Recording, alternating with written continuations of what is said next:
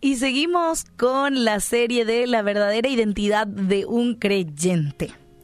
Ya habíamos hablado anteriormente acerca de Segunda de Corintios, eh, sobre el cual está basada esta serie, ¿verdad? 5, 17 al 21, que somos en Cristo nuevas criaturas, eh, también que somos este, reconciliadores, por tanto somos embajadores de Cristo, y hemos hablado acerca de que somos una creación a imagen de Dios, eh, justamente que eso tiene varias implicaciones, ¿verdad? Que Dios nos creó como seres de adoración para Él, dependientes de Él, únicos también, así como con habilidades y falencias.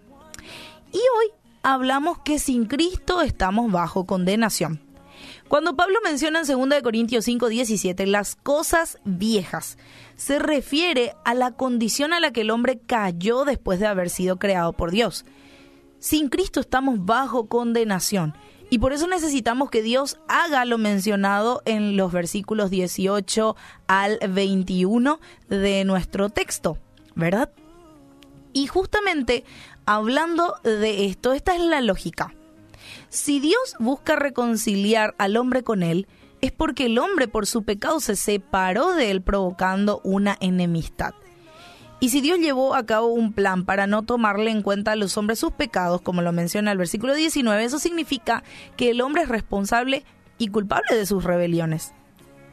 O sea, para entender tu identidad es vital que vos reconozcas que sos un pecador, que violentaste los mandamientos de tu Creador y que merecemos el castigo.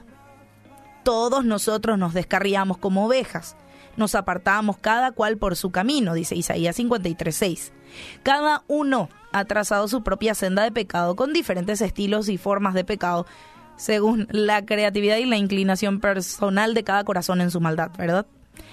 La humanidad completa hizo lo malo ante Dios, poniéndose a sí misma bajo justo juicio de Él. Y aunque nuestra cultura considera a las personas como básicamente buenas, o quieran plantear que las personas nacen como neutrales hacia lo bueno y lo malo, nuestros corazones están inclinados hacia el, el mal, dice el Salmo 51.5. Cada pensamiento, palabra y acción del hombre lleva corrupción de pecado antes de Cristo. Nuestra rebelión cambió la dirección de nuestros corazones y desfiguró esa belleza de lo que la imagen de Dios quería hacer en nosotros. Pero no es todo lo que nos define. Y ahí vamos al último punto. En Cristo sos reconciliado con Dios. Y ahora llegamos a lo glorioso de la cosmovisión del Evangelio.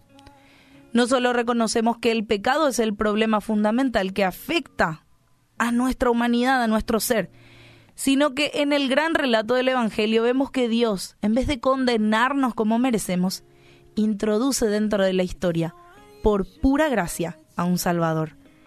Alguien que nos rescata y restaura al propósito original de nuestra identidad que habíamos abandonado por causa del pecado.